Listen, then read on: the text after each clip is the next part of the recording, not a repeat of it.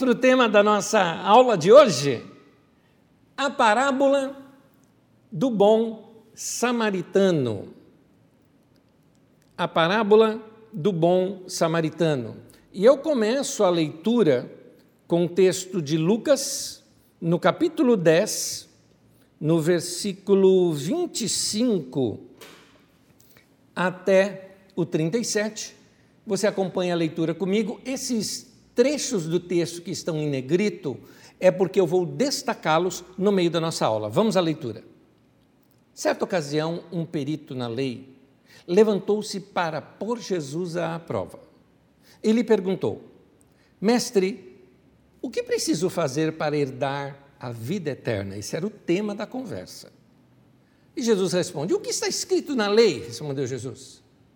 Como você a lê? E ele respondeu: Ame o Senhor, o seu Deus, de todo o seu coração, de toda a sua alma, de todas as suas forças e de todo o seu entendimento. E ame o seu próximo como a si mesmo. Disse Jesus: Você respondeu corretamente. Faça isso e viverá. Aparentemente parece que ia parar a, o assunto aí. Mas o homem continua, diz assim: Mas ele, querendo justificar-se, diz o texto, perguntou a Jesus: Quem é o meu próximo? Em resposta, disse Jesus: Um homem descia de Jerusalém para Jericó quando caiu nas mãos de assaltantes. Estes lhe tiraram as roupas, espancaram-no e se foram, deixando-o quase morto. Aconteceu estar descendo pela mesma estrada um sacerdote. Quando viu o homem, passou pelo outro lado. E assim também um levita. Quando chegou ao lugar e o viu, passou pelo outro lado. Mas um samaritano, estando de viagem, chegou onde se encontrava o homem e, quando o viu, teve piedade dele. Aproximou-se, enfaixou-lhe as feridas, derramando nelas vinho e óleo, e depois colocou sobre o seu próprio animal levou-o para uma hospedaria e cuidou dele. No dia seguinte, deu dois denários ao hospedeiro e disse: Cuide dele. Quando eu voltar, lhe pagarei todas as despesas que você tiver. Qual destes três você acha que foi o próximo do homem que caiu nas mãos dos assaltantes? Aquele que teve misericórdia dele. Nota que o cara se recusou a falar que foi o samaritano. aquele que teve misericórdia dele. Respondeu o perito na lei. Jesus lhe disse: Vá e faça o mesmo. Até aí. Nós temos aqui um diálogo de um homem que era mestre na lei. Mestre na lei, ou perito na lei, ele é um intérprete da lei, ele é um rabino, ele é um mestre. Ora, Jesus também era chamado de rabino ou de mestre ou seja, alguém que interpretava a lei. Te explicando melhor, os intérpretes da lei, ou os rabinos, os mestres, eram aqueles que davam ah, uma, ah, mais adiante você vai ver isso comigo, uma Mishnah, uma explicação do texto prática para aquelas coisas que o texto não falava. Por exemplo, o texto fala ah, sobre o sábado, por exemplo, seis dias trabalharás, mas o sétimo não. E, tá, tá, e aí alguém pode perguntar: o que é não trabalhar no sábado? Então, um rabino poderia ter, o rabino, cada rabino tinha o seu jugo. Então, o jugo de um rabino, o jugo é a cadeia de ensinamento de um rabino e de suas práticas. Aquele rabino, por exemplo, que tinha um jugo mais radical, diria: você não pode nem cuspir no chão porque cuspir no chão levantaria poeira. Levantar poeira é o mesmo que arar a terra. Então, uma pessoa não pode cuspir no chão num dia de sábado. Uma mulher não pode nem olhar no espelho no dia de sábado, porque ela pode ver um fio de cabelo branco, ser tentada a puxar aquele fio de cabelo. Isso seria esforço, é o mesmo que trabalho, então não pode. Já outros diriam: não, não é assim é, alguma situação ocorreu, você pode fazer. Você só não deve fazer caminhadas muito longas. Mas quanto que pode caminhar? Ah, pode caminhar até um quilômetro, pode caminhar até três quilômetros. E aí você ia tendo as diversas formas de interpretação da lei. Jesus estava se tornando um rabino, um mestre totalmente diferenciado de todos os outros. E uma multidão ao redor dele, coisa que nenhum rabino e nenhum mestre da época tinha. Muito bem. Este rabino, este mestre, diz assim, Lucas 10, 25: levantou-se para pôr Jesus à prova. Aqui você vê duas atitudes antagônicas: o levantar-se e o pôr Jesus à prova. Porque o levantar-se é um sinal de respeito. Normalmente as pessoas ficavam sentadas ouvindo um, um, ensino. Jesus, que ensinava, também ensinava sentado, mas você vai se dirigir ao rabino ou ao mestre, você se levanta. Aquele homem se levantou num sinal de respeito a Jesus, para quê? Para que toda a multidão pudesse, ou, ou, ou, o grupo de discípulos, não sabemos o número de pessoas que estavam ao redor de Jesus nesse momento, talvez não fosse um número muito grande, ah, vissem assim: puxa, é um mestre, ele vai perguntar ao nosso mestre, né? E, só que o texto diz que era um sinal de respeito, mas era só fachada, era puro teatro ali. Ele queria, na verdade, colocar Jesus à prova de algo. Como ele não conseguiu, ele quis sair dali com uma vantagem. Vamos explicar isso em dois diálogos que acontecem. O primeiro diálogo que começa é esse. Então, ele chama Jesus de mestre, fala, mestre, o que, eu posso fazer para herdar a vida eterna? Então ele chama Jesus de mestre e o tema ali que ele aborda com Jesus é sobre vida eterna. É importante você saber que naquele tempo não se pensava em vida eterna como a gente pensa hoje de vida pós-morte. Vida eterna é a vida de Deus, o zoé de Deus em nós, ou seja, a vida plena. Aquilo que Jesus chama de vida abundante. Isso é a ideia de vida eterna. Porque vida eterna, eterno não significa futuro, Eternidade não significa vida futura. Eternidade é que sempre existiu, sempre existe, sempre vai existir, não é? Isso é eternidade. Então, vida eterna é essa vida que é a vida de Deus. Então, o que, que eu posso fazer para ter essa vida de Deus maravilhosa em minha vida e viver abundantemente a vida de Deus de hoje e para todo sempre? Óbvio, isso inclui minha, minha vida futura. E ele faz essa pergunta para Jesus faz para colocar Jesus à prova, certamente ele queria algum embate ou algum debate ali com Jesus para mostrar que ele era bom também ou algo parecido, nós não sabemos porque Jesus foge do embate. E aí, quando nós lemos no, no texto aqui, é, porque todos tinham uma resposta pronta para isso, guardar a lei, mas Jesus sabiamente faz o homem citar. Quando você lê os evangelhos, tanto Mateus quanto Marcos, colocam essas palavras na boca de Jesus. Lucas examinando talvez outras pessoas que estivessem ali mais perto, porque Lucas fez pesquisa para fazer o seu texto, diz que foi, na verdade, o homem quem citou isso. Nós sabemos que Jesus resumia a lei em dois mandamentos. O grande mandamento, amarás o Senhor teu Deus de todo coração, alma, entendimento e força, e o segundo semelhante, que é amar o próximo como a si mesmo. Ora, este homem já sabia desse ensino de Jesus. Então o que, que ele queria? Ele queria, assim, é, de uma certa forma, se igualar com Jesus. E Jesus, sabiamente, dá a ele a palavra. Ele falou: Como você lê isto? Né? Está na lei. Como você a lê? E esse homem responde para Jesus, né? E ele faz isso combinando dois textos, que era o que Jesus fazia.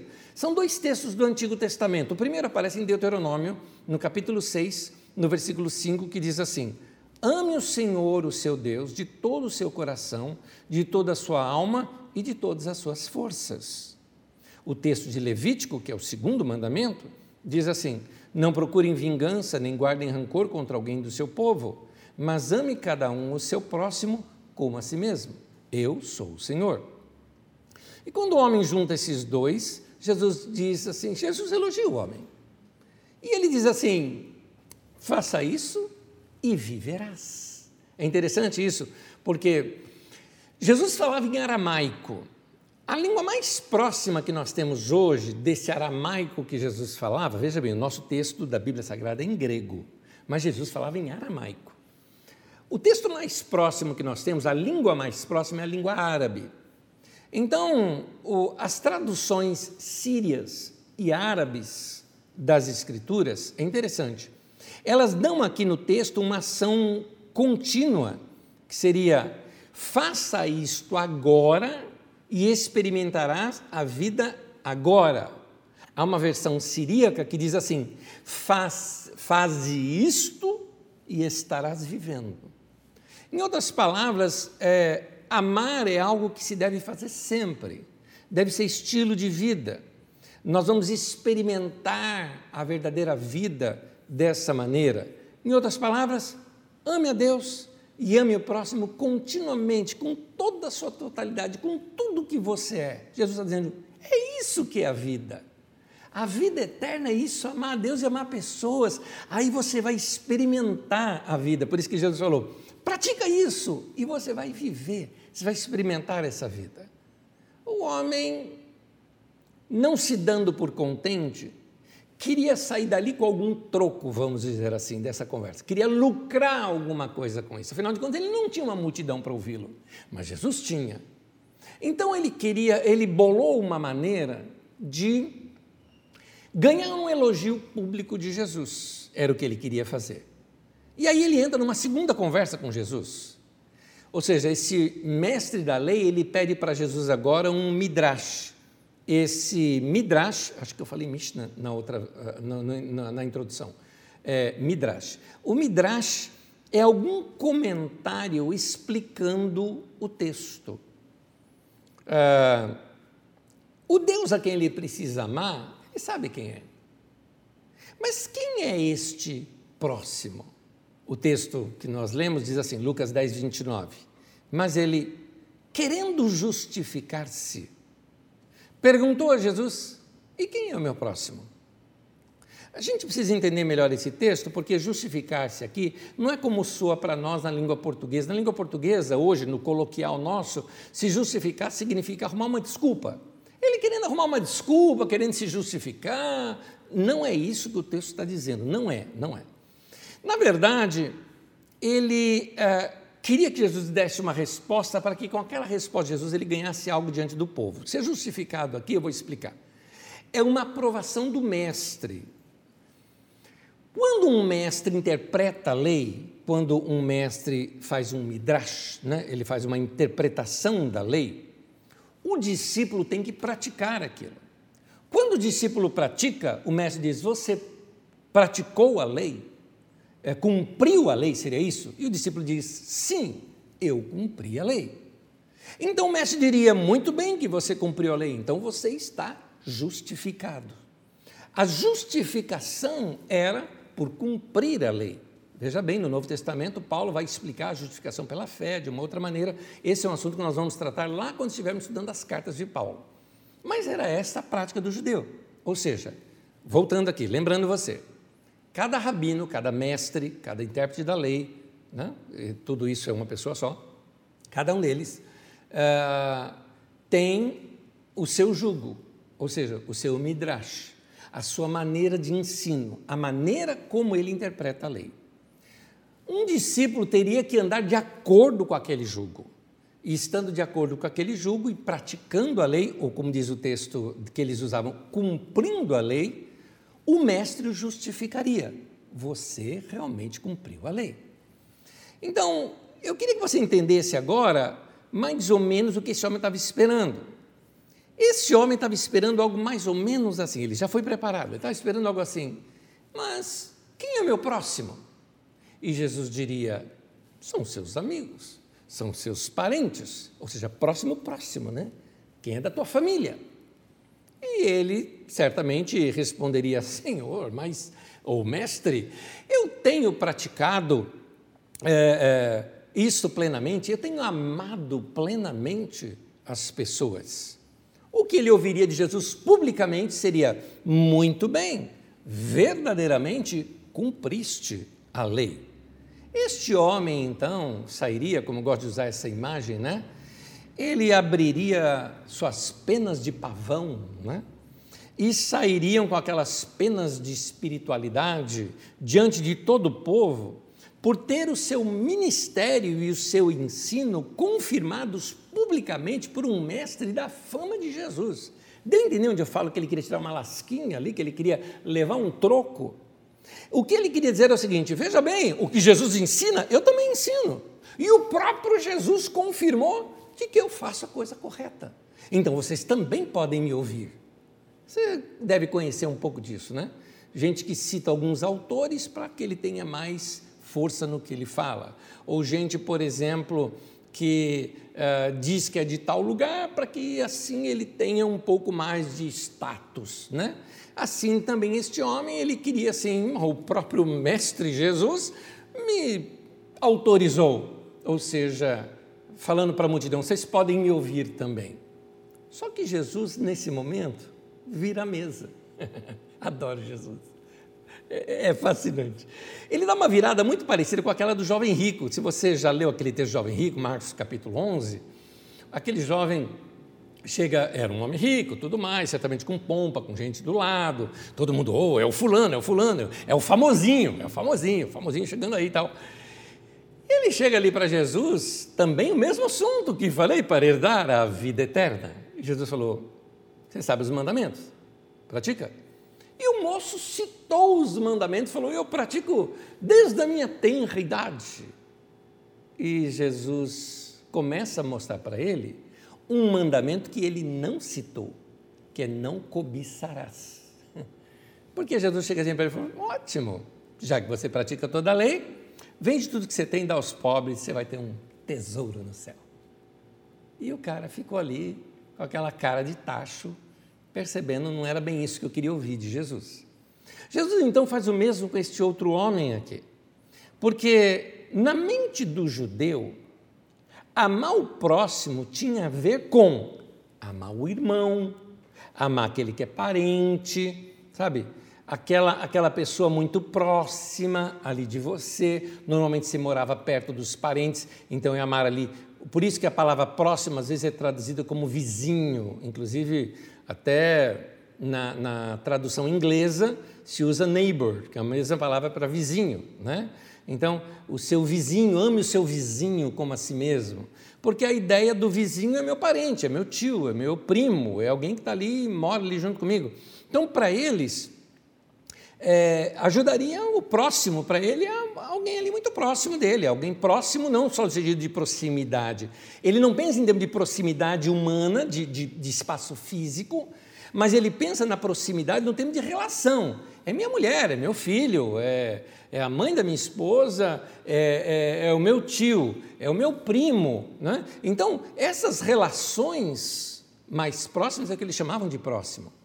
Só que Jesus apela para o outro lado, o lado de próximo de proximidade humana, de qualquer outra pessoa, inclusive de você se tornar o próximo de alguém. Para você ter uma ideia desse, é, é, desse pensamento judaico, eu deveria ter colocado na tela aqui para vocês, esqueci e não coloquei. Mas existe um midrash antigo de um comentário de um mestre na lei judaico, um comentário sobre o livro de Ruth, que explica o seguinte: olha só o que, que eles falam, vê se você consegue ouvir e concluir aqui o que, que o judeu pensava. Isso aqui é um comentário de um mestre judeu sobre o que é ser o seu próximo. Ele diz assim: dos gentios com quem não temos guerra, bem como os que são guardadores das ovelhas dos israelitas, veja bem, o fariseu, ele achava pastor de ovelha, não poderia ter comunhão com pastor de ovelha. Para eles, pastor de ovelha era, é, é, é, era classe baixa. Né? E outros semelhantes, não devemos planejar a morte. É óbvio, né? Mas para eles isso já era morte. Não, não desejo a morte para essas pessoas. Mas se correrem qualquer perigo de morte, não somos obrigados a livrá-los. Por exemplo, se algum deles cair no mar, você não precisa tirá-lo, pois está escrito: não te levantarás contra o sangue de teu próximo. Mas tal pessoa não é o teu próximo. Olha a cabeça deles. A cabeça deles é o seguinte: eu tenho que amar o meu próximo, mas ele não é meu próximo. Então eu não tenho que amá-lo. Se ele estivesse afogando, eu não vou arriscar minha vida. Esse era o pensamento do judaísmo daquela época. Jesus então vai contra esse pensamento e ele responde isso com uma parábola. É interessante que na parábola Jesus contrasta uma coisa. A falta de compaixão por parte dos religiosos, no caso ele usa a figura de um sacerdote, que é o supra né, do religioso judeu é o, é o sacerdote, e o levita, que é, todo sacerdote veio da tribo de Levi, mas nesse tempo o levita já era alguma coisa abaixo do sacerdote. Tá? Então, os auxiliares ali, que seriam os melhores, né, os mais influentes da religião, ele contrasta não compaixão deles por uma pessoa na rua com a compaixão de um não judeu. E Jesus usa a figura de um samaritano. Os judeus se consideravam pastores de rebanho, gente de segunda categoria. Samaritano, então, era de terceira, de quarta, de quinta categoria. Para eles, a pior raça do mundo era samaritano. Essa briguinha de judeu e samaritano, eu já expliquei aqui numa das aulas, você pode procurar uma aula que chama Os Samaritanos. Ali a gente explica um pouquinho melhor sobre como surgiu essa rixa entre eles. Então, Jesus usar um samaritano como mocinho da história é, no mínimo, provocativo já. A hora que Jesus cita e, e, e vai caminhando aquela, aquele conto dele, que é a parábola, e bota um samaritano, e está todo mundo notando que o samaritano ia ser o mocinho da história, deixou o cara tão sem graça que quando ele ouviu a história toda e que assim Jesus deu um checkmate, porque para Jesus amar o próximo também é ser o próximo do próximo, né? Ou seja, eu tenho que amar o próximo, mas também eu tenho que ser o próximo daquela pessoa. E Jesus pergunta depois ali: quem foi o próximo dele? O homem deveria responder: o samaritano. Mas ele não respondeu. Ele falou: ah, aquele que usou de misericórdia, né? Mas não falou samaritano, porque ele devia estar assim falando entre os dentes dessa resposta de Jesus, eh, em resposta à pergunta de Jesus. Jesus então ele constrói uma parábola. Além daquela dança das palavras que eu já ensinei aqui para vocês, que tem nessa parábola também, mas que eu não vou descrevê-la aqui, é, existe uma estrutura, e essa estrutura nós vamos colocar aqui três ações: vir, ver e fugir. Então, quando você vê, por exemplo, vamos lá, os assaltantes, então, é, eles, eles vieram, né, viram o homem assim, vieram, viram o homem, atacam o homem, espancam o homem e deixa ele como morto, foge. Eles vieram, viram, agiram e fugiram. Aí vamos ver os próximos. O sacerdote. Um sacerdote estava a caminho, diz o texto. Isso é ouvir. Quando viu o homem, ou seja, viu, ver, e passou pelo outro lado fugiu. O levita. O levita, dizer, um levita estava a caminho, vir. Quando chegou no lugar e o viu, verbo ver, passou pelo outro lado. A ação indicada aqui é fugir. E aí vem o samaritano. O samaritano veio, viu e fez algo, não fugiu. Olha lá, o samaritano estava a caminho, vir, Chegou onde se encontrava o homem e, quando o viu, ver, teve piedade dele, ou seja, não fugiu. É interessante notar que é, você percebe que aqui está traduzido piedade. Na resposta, no final do, da, da, do texto todo, quando o, aquele mestre responde a Jesus, ele diz: aquele que teve misericórdia dele. O texto que diz que ele teve piedade, o outro diz misericórdia. Eu fui estudar essas duas palavras. De fato, a misericórdia é o que você entende de misericórdia: um amor pelo próximo, um amor pelo miserável. Tá? Um amor por alguém que está numa situação de miséria. Isso é misericórdia ali, no caso. É, no caso dessa parábola e dessa palavra usada. Mas aqui, que está traduzido na nossa Bíblia como teve piedade dele, é uma palavra que, que até ela é estranha de se falar, tanto que eu nem copiei ela aqui, porque ela é tão estranha de, até de pronunciar, é, e ela significa assim, movido pelas entranhas. Os povos antigos entendiam que as suas emoções vinham dos intestinos, ou seja, da sua barriga, não é? Na verdade, a palavra mesmo são entranhas, intestinos. Para eles, dali que brotavam as emoções. Nós, ocidentais, usamos a palavra coração, né? Veio do nosso coração, do fundo do meu coração. Na verdade, eles falavam assim: do fundo dos meus intestinos e dos meus, do meu estômago veio esse sentimento. Né? Por isso que a Bíblia diz, uh, aquele texto, por exemplo, que diz uh, que uh, aquele que crê em mim, diz assim: do seu interior fluirão rios de água viva. Está dizendo assim: do mais íntimo do seu ser, das suas entranhas, fluirão os rios de água viva.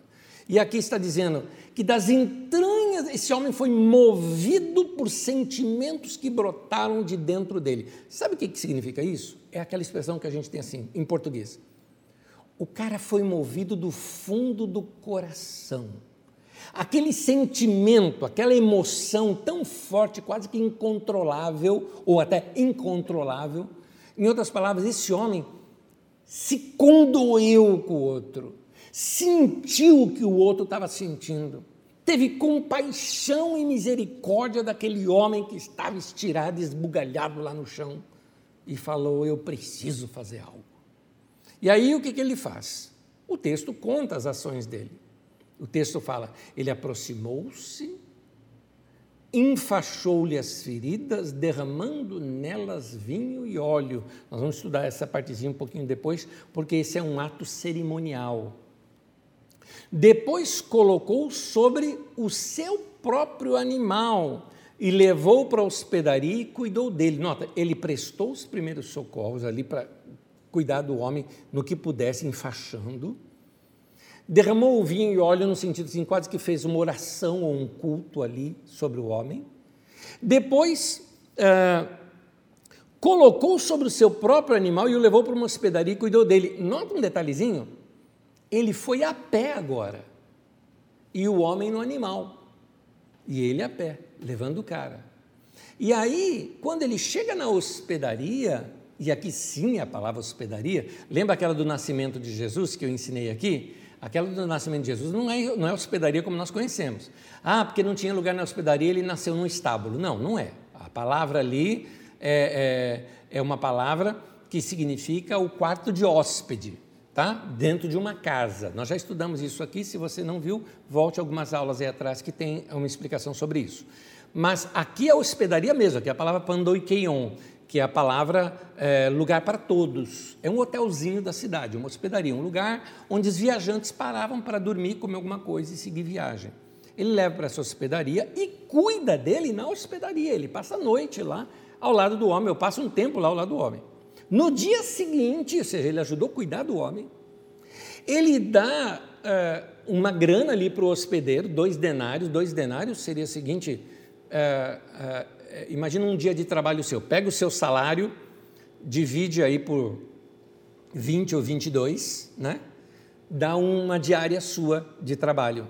Você pega essa sua diária de trabalho, multiplica por dois, é o valor que esse homem deu ali. Então ele dá uma grana boa, né? para o hospedeiro e diz para ele: cuide dele. Quando eu voltar, que eu vou ali, que eu tenho negócio para fazer, eu vou trabalhar. Quando eu voltar, pagarei todas as despesas que você tiver. Confie em mim que eu vou pagar ainda o que você tiver a mais. Já te deixei adiantado aqui, calção, né, como a gente fala, e aí depois eu ainda pago. Nota que esse homem é, socorreu a pessoa, carregou a pessoa e andou a pé, dormiu ao lado da pessoa para cuidar da pessoa naquela noite e pôs do próprio bolso, e tudo isso por um estranho, simplesmente porque ele foi movido por compaixão e por amor por aquela pessoa. É, na parábola, aí é que está o caso, Jesus, esse, Jesus faz o quê? Na parábola, o samaritano inverte exatamente o que os personagens anteriores é, é, fizeram, ou seja, o que eles não fizeram, ele faz. Por exemplo, o levita poderia, no mínimo, ter se apiedado, se compadecido do cara e prestado os primeiros socorros. Poderia ter feito uma coisa dessa. É, o sacerdote, sacerdote era uma classe mais rica de pessoas.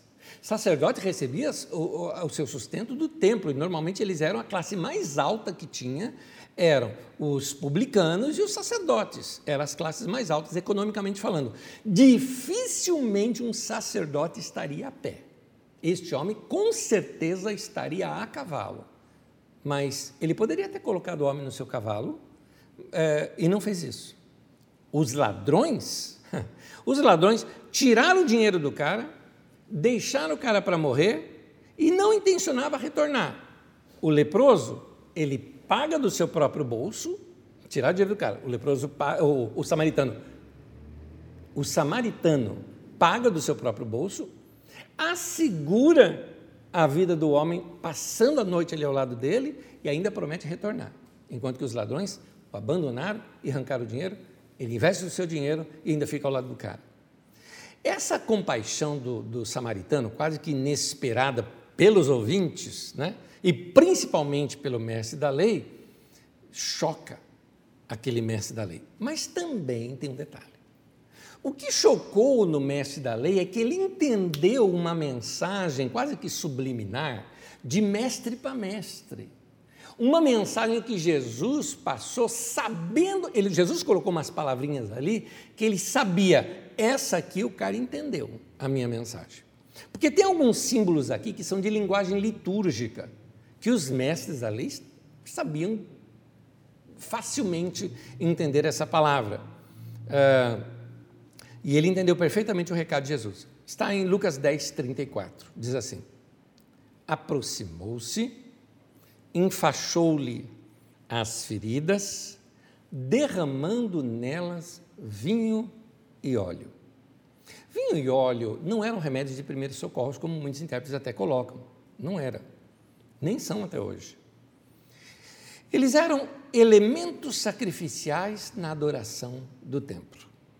Da mesma maneira que o verbo que foi utilizado aqui, note que está traduzido assim, inclusive na, na, na versão uh, da NVI, que é a que eu uso, está perfeitamente traduzido assim. Uh, vou, coloque de novo o texto para mim. Aproximou-se, enfaixou-lhe as feridas, derramando. Este verbo utilizado aí, derramar, ele vem da linguagem litúrgica. Ele se refere às libações, a palavra libações significa oferta derramada, que se faziam em conexão com sacrifícios. Quando terminavam ali os sacrifícios, se faziam as libações, se derramavam os líquidos ali sobre ah, aquela oferta que era oferecida de um cordeiro ou de algum animal ali para Deus. O que Jesus mostra é o seguinte: que aquele samaritano é que fez o papel do levita e do sacerdote. Porque qual era o papel do sacerdote? Fazer o sacrifício e depois terminado o sacrifício, fazer as libações. Quando esse sacerdote tinha auxiliares que eram levitas, era permitido que esses levitas fizessem esse ritual da libação. É, alguns intérpretes colocam, por exemplo, que a libação seria derramada no altar depois do sacrifício feito. Dessa maneira, ao apagar aquele fogo, sobe aquela grande fumaça, e aquela fumaça, junto com os incensários, era uma notificação para os homens que ficavam à distância, dizendo: seu sacrifício foi aceito diante de Deus, e eles levantavam a voz em oração. Era assim que era feito. Então, estes, é, é, nesta parábola, Jesus diz o seguinte foi o samaritano que fez o sacrifício. Foi o samaritano que fez a libação. Ele fez o papel do sacerdote e do levita que eles não fizeram. E é ele que estava demonstrando esse amor cujos profetas do Antigo Testamento tanto cobrava do povo de ter. É o samaritano que derrama a verdadeira oferta que foi aceitável diante de Deus. Por isso, que Jesus está querendo mostrar que aqueles dois mandamentos, ali que são resumo da lei, estão completamente ligados, eles estão intrinsecamente ligados, não dá para separar um do outro. Quem ama a Deus demonstra esse amor oferecendo o sacrifício de amor ao próximo. O que Jesus quis dizer é que o nossa, uh, nosso culto a Deus é uma vida de serviço aos outros. Se você, uh, você ama a Deus, amando o próximo. Você serve a Deus servindo o próximo. Saindo aqui, inclusive, do meu texto da apostila e falando com você, já uma aplicação antes que eu esqueça de passar essa aplicação para você. Eu quero te dizer isso até para corrigir uma ideia que nós temos hoje, tanto nos movimentos evangélicos quanto os católicos, tanto o católico antigo quanto o católico eh, carismático, tem aquela ideia de uma posição sacerdotal de quem está no palco. Quem está no palco, no católico tradicional, faz a missa de costa para o povo, fazendo para Deus, ele é o sacerdote. No católico eh, carismático, assim como nos evangélicos de hoje, ah, o, o palco, vamos dizer assim, é que oferece o sacrifício para Deus, ou seja, no sentido de o meu canto é adoração, é o louvor a Deus, então ah, toda aquilo que é feito no, no palco, aquele ritual, é o louvor a Deus. Quando Jesus está querendo mostrar que, embora nós podemos ter essas expressões de cântico, o da pregação, ou, ou tantas outras as nossas orações, o que ele quer mostrar é que, na prática, o nosso amor a Deus é demonstrado com amor ao próximo. Porque o sacerdote e o levita tinha feito o seu culto e ritual para Deus, mas eles se desviaram de auxiliar o próximo. E Jesus está dizendo que os dois mandamentos têm que estar interligados. Eu não estou dizendo que, ah, né, você está dizendo que o nosso levantar de mãos, o nosso canto é, congregacional não é louvor. Não, não estou dizendo isso. Amarás o Senhor teu Deus de todo o teu coração, de toda a tua alma. Isso fala das nossas emoções, fala de cantar, de chorar, de, de falar, de poetizar, de fazer tudo diante de Deus, toda a tua alma, todo o teu entendimento, todas as forças. Você pode fazer isso com Deus. Mas o segundo completa esse primeiro. Amarás o teu próximo como a ti mesmo. Da mesma maneira que você faria algo por você, você faz pela pessoa. Se você tem amor à sua vida, você vai ter amor à vida da pessoa também. Então, Deixa eu abrir um, um parêntese dentro de outro. Bem prático aqui agora. Agora, agora, agora é o meu midrash aqui, tá? O meu midrash. Dizer que você ama a Deus e num plena pandemia como nós estamos, você não usar máscara porque você não concorda com isso, isso é falta de amor ao próximo.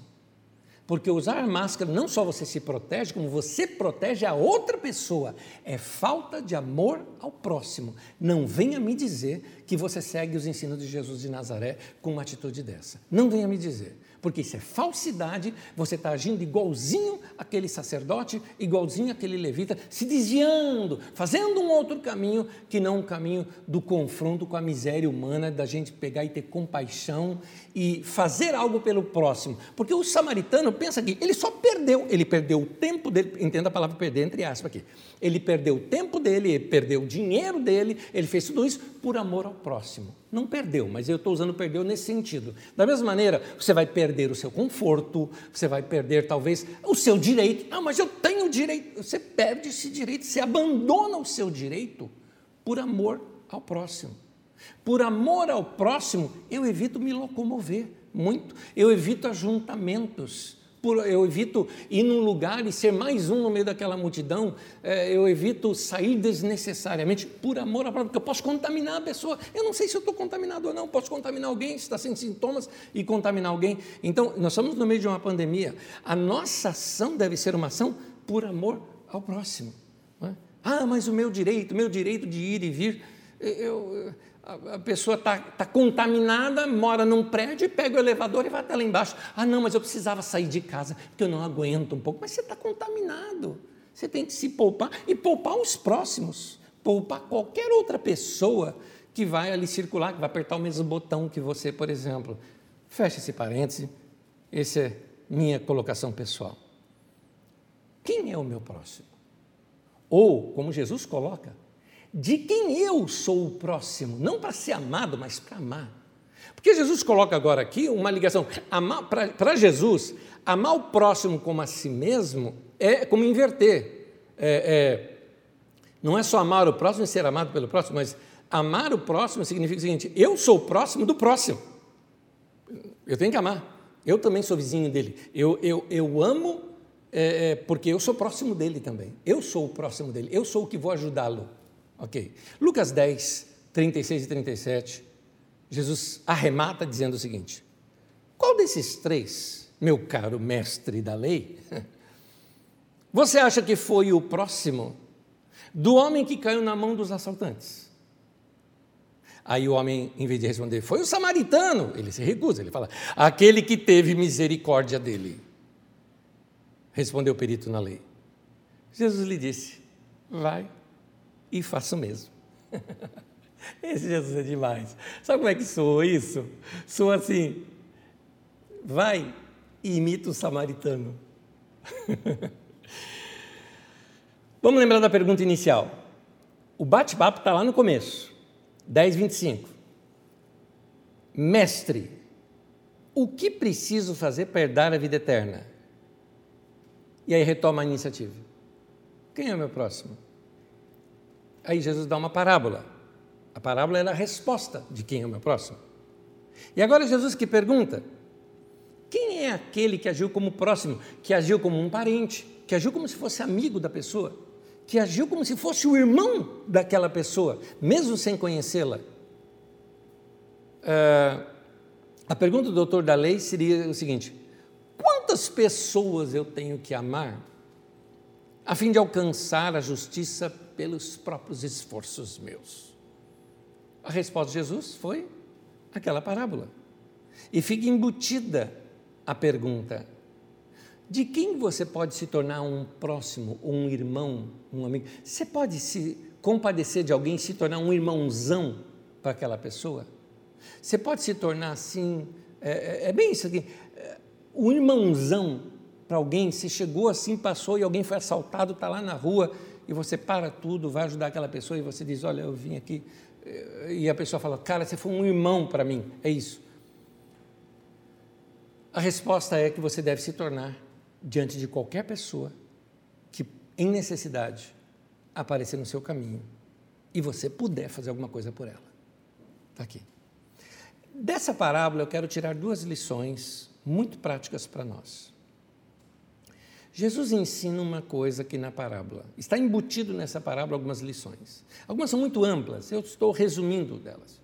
A primeira que, que a gente nota pelo, pela, pelo personagem que Jesus embute nessa parábola é a questão do preconceito.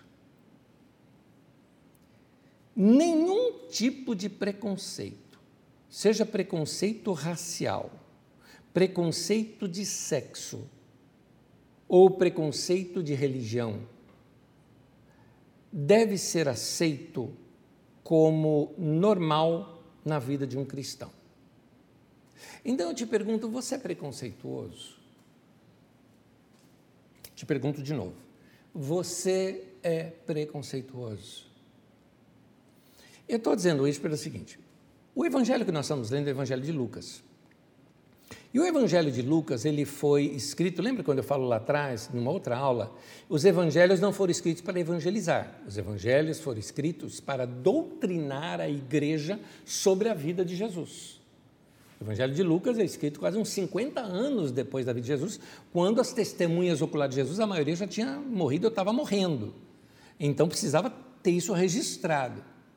Lucas escreveu e registrou para doutrinar as pessoas que haviam se convertido debaixo do ministério de Paulo, que na sua maioria eram gentios que era gentil? Gente que não foi criada no meio dos judeus, não era judeu, era grego, era, era da, das outras regiões ali, que hoje para nós ali é a região da Turquia, naqueles lugares, os romanos e tantos outros lugares que tinham gente convertida pelo ministério de Paulo.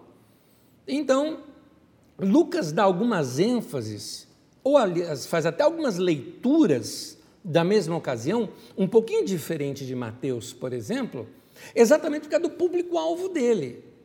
O Mateus tem que explicar, que, porque Mateus estava escrevendo para judeus, né, e ali para, principalmente para a comunidade cristã ali da Síria, que estava acostumada com o judaísmo, Mateus escreve, bem-aventurados pobres de espírito, né, querendo explicar. Lucas não precisa explicar isso, Lucas só fala, bem-aventurados pobres. E o povo que, a quem ele direcionou entendeu perfeitamente. Então, uh, Lucas coloca algumas coisas ali no evangelho dele. Uma delas. Você nota no Evangelho de Lucas um forte interesse por datas seculares. Por que isso? Ele queria mostrar que o mundo era maior do que o mundinho de Israel.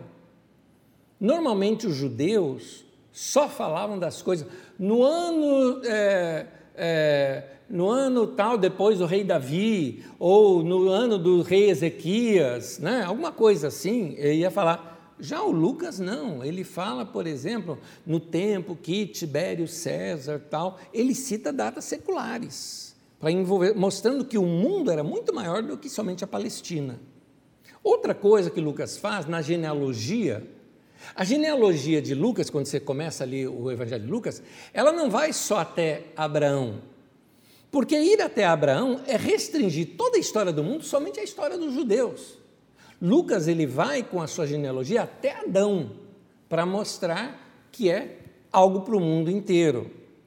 Outra coisa que Lucas faz, ele cita gente de outras nações sendo abençoadas por Deus, coisa que judeu nunca faria, porque judeu entenderia que só vai abençoar, não é nem Israel, só ia abençoar judeu, que é Judeia, porque samaritano era Israel. E eles não achavam. A Galileia era de Israel e eles desprezavam. Lembra? Pode alguma coisa boa sair de, de, da Galileia? Né? Enfim, ou no caso de Nazaré, né? que Nazaré é Galileia, é na Galileia. Então, a, a, Lucas mostra, por exemplo, ele cita aqui em Lucas 4, 25 a 27, tem na sua apostila, depois você baixa ela. Diz, por exemplo, Elias e a viúva fenícia foi abençoada por Elias. Ah, quem foi abençoado por Eliseu era ah, um, um sírio leproso. Então é interessante que ele cita outros. Outro, inclusive, é, Lucas é que cita que quando Jesus curou é, dez leprosos, só um voltou para agradecer e ele destaca, e ele era samaritano. Interessante, quem agradeceu e tudo mais foi um samaritano. Outra coisa também é que Lucas mostra o interesse de Jesus por gente rejeitada na sociedade. Por exemplo, uma mulher que havia, sido, que havia adulterado, ele, ela mostra Jesus dando direito à vida para aquela mulher, protegendo aquela mulher de um linchamento. Zaqueu, publicano, que também foi livre de um linchamento. Quando eu explicar esse texto para você, você vai entendê-lo melhor, numa outra aula nossa. É, mas Zaqueu foi aceito, Jesus foi até a casa desse homem.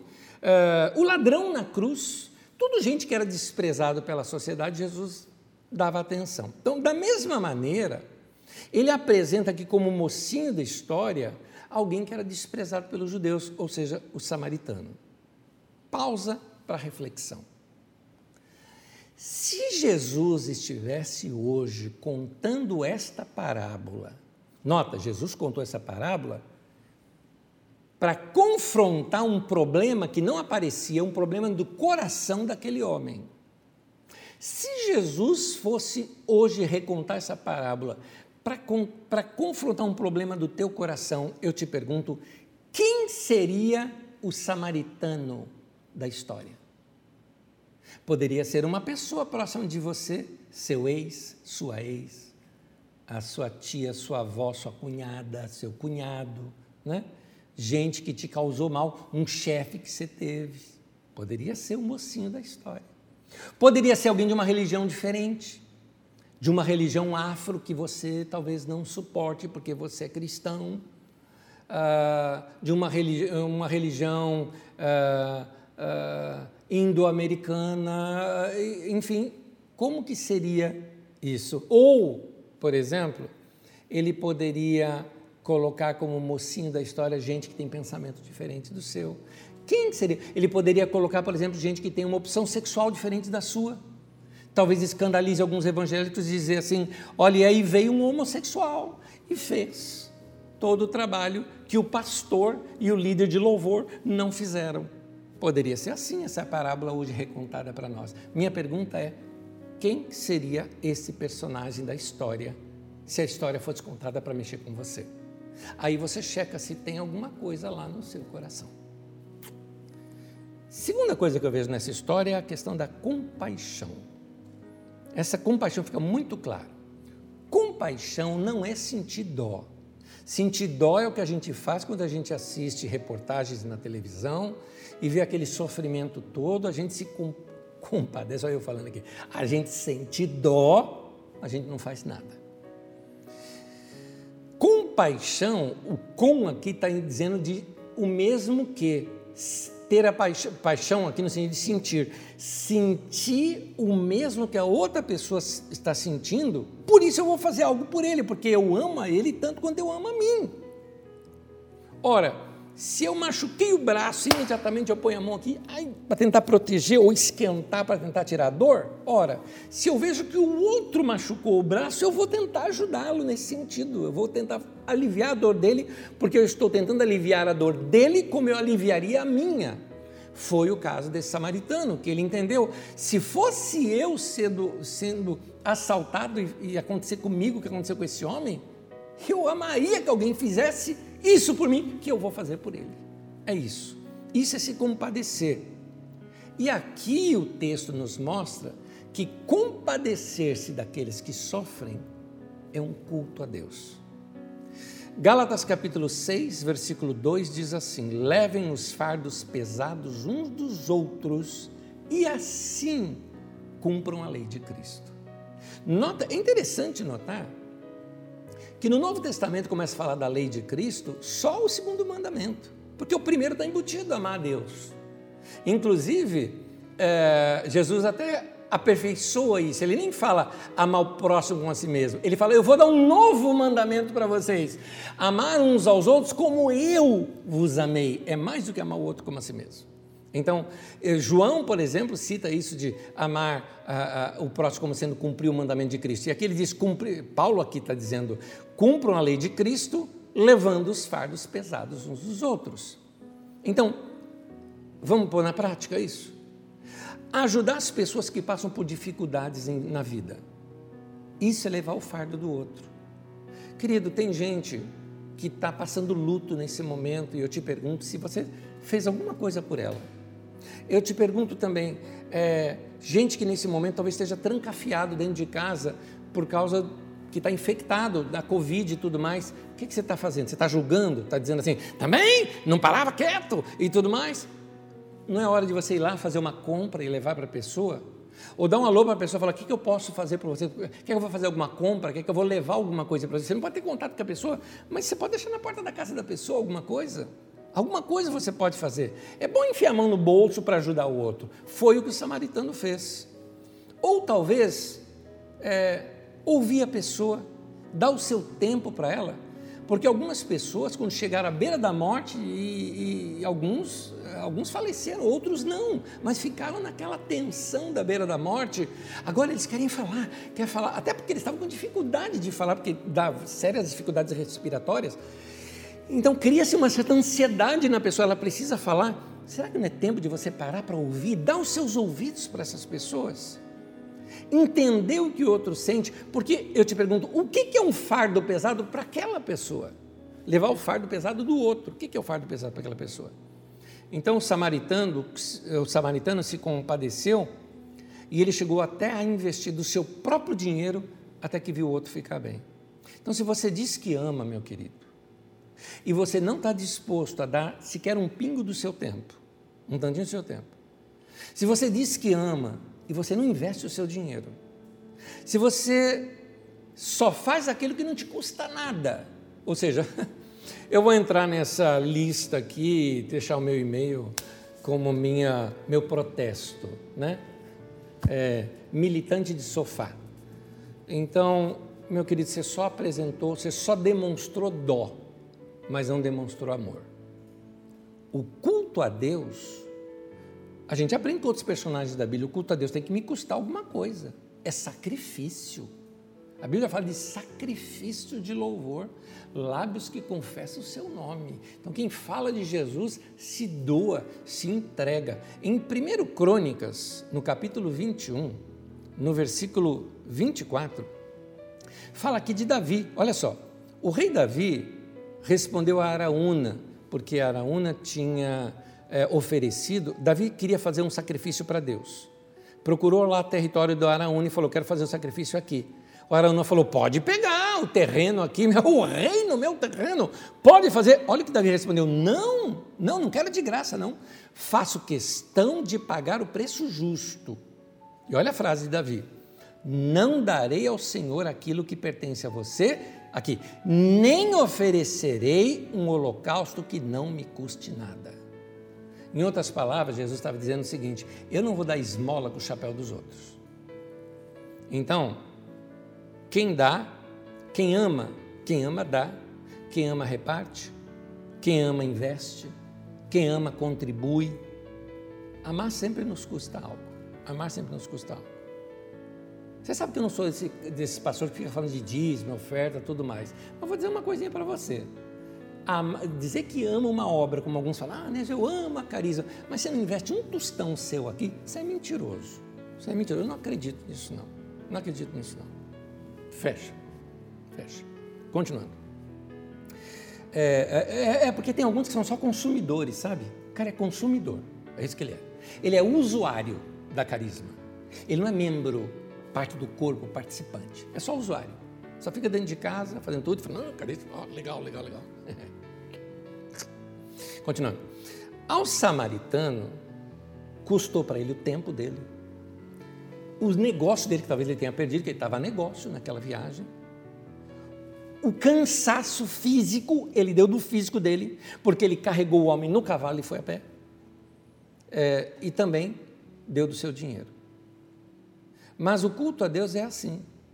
Davi falou: Eu não vou oferecer holocausto que não me custe nada.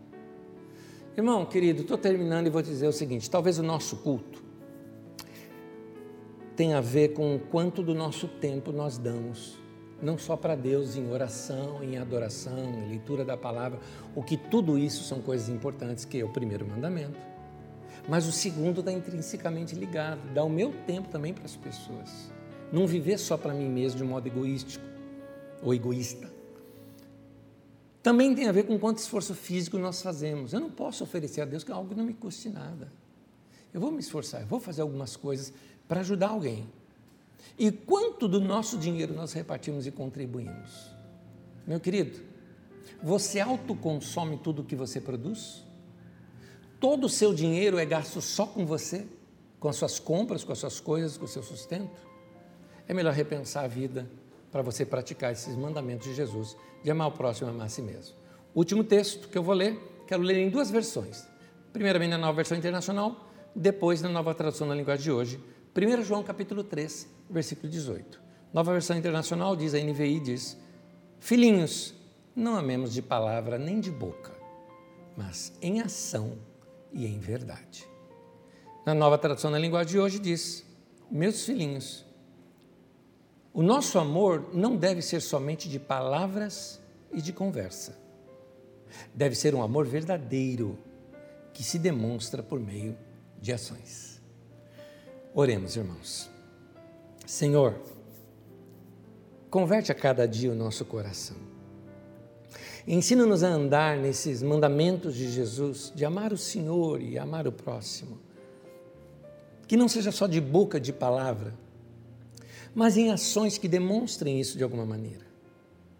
Não deixe que a gente se distraia tanto com a gente que viva a vida somente para nós.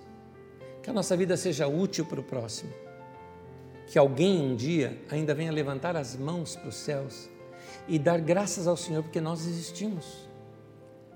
Que nós sejamos, Senhor, sal da terra, luz no mundo, como Jesus disse, para que veja suas boas ações, suas boas obras e levante as mãos, né? E glorifique o Pai que está no céu. É assim que nós queremos ser, é assim que nós queremos viver. Por isso nós nos arrependemos de não ter vivido plenamente assim. E a cada dia pedimos que essa tua palavra fale ao nosso coração para converter o nosso coração. Que a cada dia esses ensinos de Jesus venha lavar nossa alma e nos levar para mais perto do Senhor. Em nome de Jesus. Amém e amém.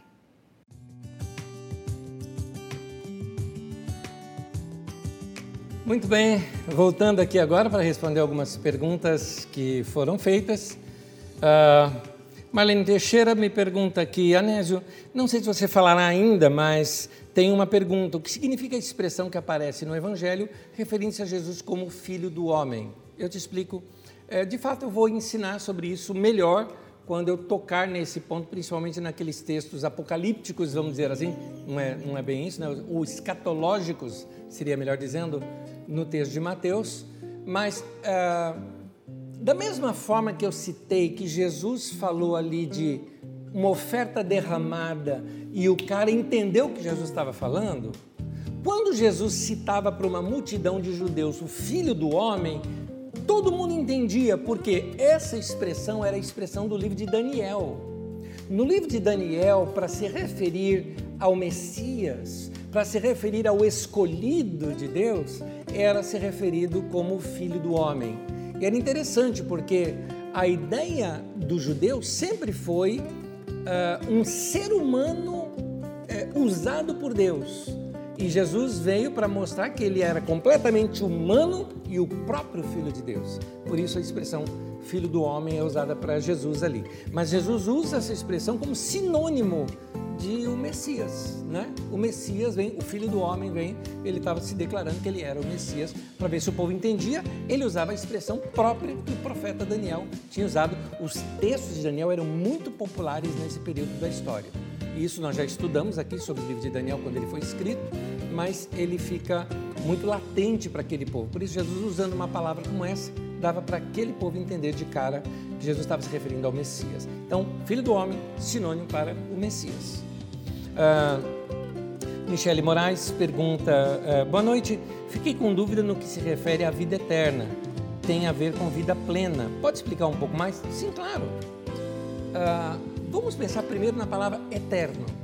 Eterno não significa futuro, certo? Vida futura é uma coisa, eterno é passado, presente e futuro. Eterno é fora do tempo. Se é fora do tempo, não é nem passado, nem presente, nem futuro. Está aqui em cima, está fora do tempo. Por isso que Deus é eterno. Não tem começo, nem meio, nem fim. É eterno. Eterno é isso. Então, eterno não é futuro. Eterno é, é o para sempre. Quando nós morremos aqui, eu não vou ter vida eterna quando eu morrer.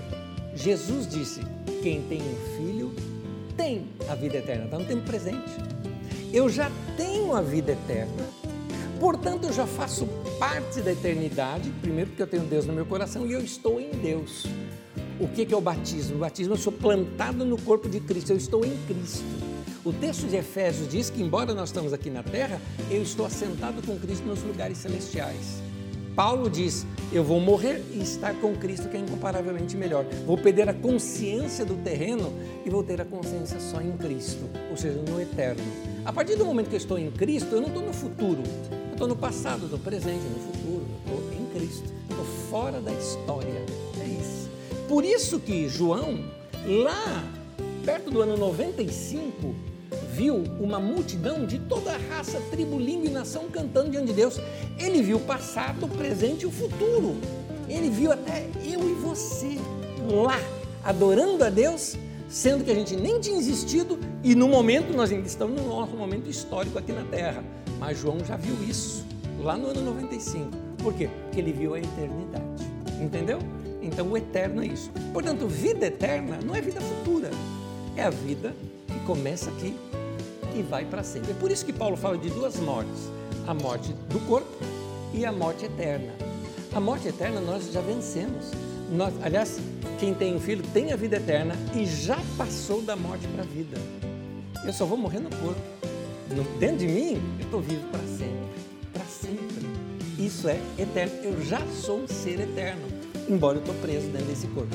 Pedro fala: quando esse tabernáculo se desfizer, ou seja, eu estou dentro de uma casa aqui preso, mas a hora que ele se desfizer, aí eu estou para sempre com Deus, então eu já estou na eternidade, mas eu não consigo ter consciência total da eternidade porque eu estou preso dentro desse corpo.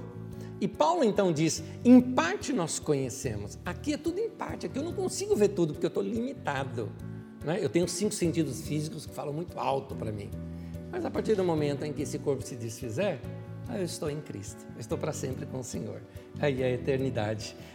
Eu já estou nela, mas eu vou ter uma consciência. Por isso que Paulo diz: então conheceremos plenamente. É isso. Então, veja bem, eu já tenho a vida eterna, por isso eu vou ter para sempre.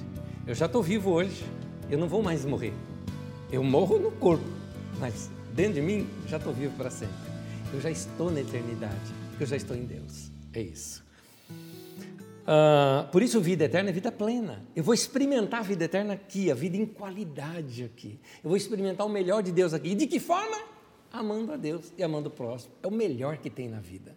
Quando a gente está no final da vida, pensa, o que, que valeu na vida? Valeu na vida o quê? Eu ganhar algum título? Valeu na vida o quê? Uh, uh, o que, que valeu na minha vida? Valeu aquela conquista que eu fiz? Valeu aquela casa ou aquele carro que eu comprei? No final da vida, isso não vale nada que valeu a história que eu deixei. Amar a Deus e amar o próximo foi isso que fez a minha vida se tornar uma vida plena. Ok. Uh, uma outra pergunta que eu estou vendo só agora que depois, desculpe se eu, se eu me enrolar aqui, porque eu não li antes, diz aqui, Sebastião, bem-vindo, querido Sebastião Peixoto, aluno intenso nosso aqui. Pastor Anésio, não existe uma escala humana para medir se o meu amor pelos próximos é adequado ou não? Mas eh, não, não existe, não é pergunta, não existe um, para saber se o meu amor ao próximo é adequado ou não. Mas é difícil convencer que o que fazemos é o suficiente. Por quê?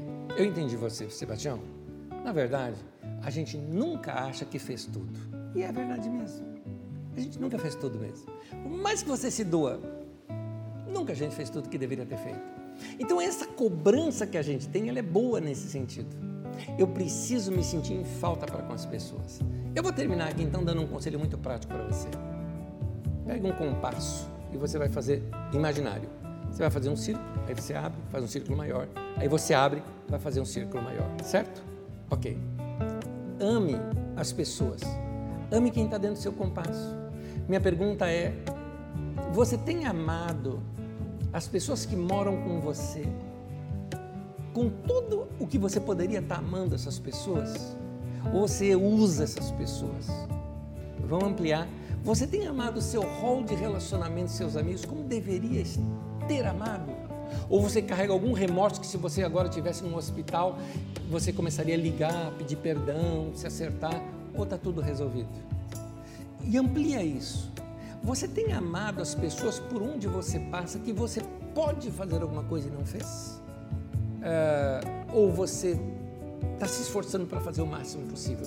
Lembra, por mais que a gente se esforce, nunca será pleno, nunca será tudo que a gente pode fazer. Mas, como a Bíblia diz assim, Gálatas capítulo 6, versículo 10: Enquanto temos tempo, ou oportunidade, diz outra tradução, enquanto temos oportunidade, façamos bem todos. E ele ainda continua, principalmente aos domésticos da fé. Gente que você convive e tudo mais, vamos ajudar essas pessoas. Deus abençoe vocês. Eu quero terminar dizendo aqui que muito obrigado a todos os irmãos que têm contribuído com cestas básicas. Nós conseguimos, na semana passada, recebemos tantas cestas básicas generosas aqui dos nossos irmãos que nossa igreja se organizou para ajudar gente necessitada em outras igrejas.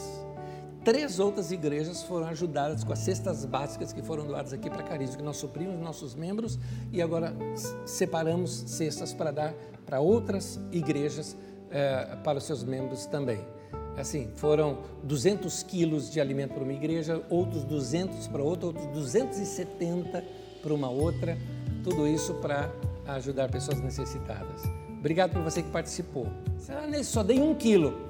Outros 269 ajudaram para que a gente desse aquilo e ajudasse uma pessoa a mais, eh, uma igreja a mais. Então, é, obrigado pela sua generosidade. Que Deus te abençoe, obrigado pela sua participação da nossa aula e assistir a nossa aula. A gente volta no domingo às 9h15 da manhã com uma boa entrevista depois nós vamos participar juntos da ceia do Senhor a partir das 10 da manhã, tem o nosso culto e no domingo é o domingo de ceia. Vem participar com a gente, que Deus abençoe você. Até domingo.